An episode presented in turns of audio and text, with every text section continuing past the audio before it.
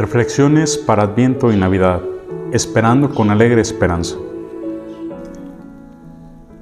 Miércoles de la cuarta semana de Adviento. Redescubrir el temor del Señor. Su misericordia llega de generación en generación a los que lo temen. Ha hecho sentir el poder de su brazo. Evangelio de Lucas, capítulo primero, versículos 50 al 51. Uno de mis profesores universitarios, un brillante historiador, padre de siete u ocho hijos, leía la suma de Santo Tomás de Aquino por la noche antes de retirarse. Amaba la jardinería y era un magnífico narrador. Era lo que yo llamaría un hombre del Renacimiento. Nunca se cansó de aprender y nos inculcó ese mismo deseo. Tenía el control total del aula y nos exigía lo mejor en nuestras discusiones y tareas de escritura. Tengo un claro recuerdo de este gigante intelectual asignándonos la lectura de la obra de Robert Bolt, Un hombre para la eternidad. Un día, en la clase, nos dimos cuenta de que nuestro profesor estaba llorando mientras leía una escena de la celda de la prisión de Santo Tomás Moro. Nosotros también estábamos atrapados en la profundidad del sentido del bien y del mal de Santo Tomás Moro.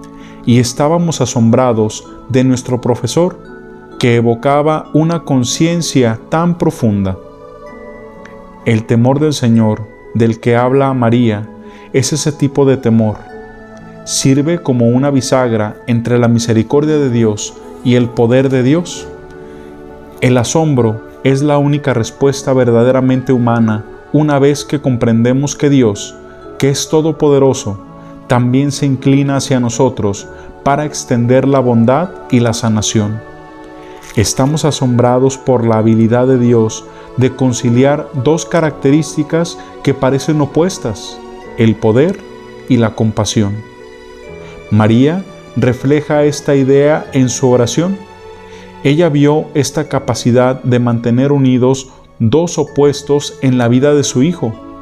Jesús, que pondría un alto estándar para la obediencia, al mismo tiempo que extendía el amor y el perdón.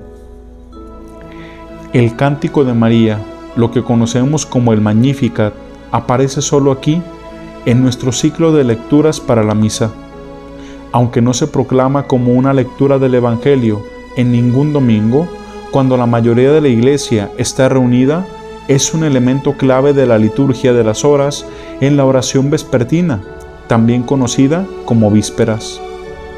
Así como María repasa lo que Dios ha hecho por ella y por el pueblo de Dios a lo largo de la historia, cada noche también podemos rezar con María usando sus palabras. Renovará en nosotros el sentido de asombro y maravilla por la obra de Dios en nuestras vidas y en todo el mundo.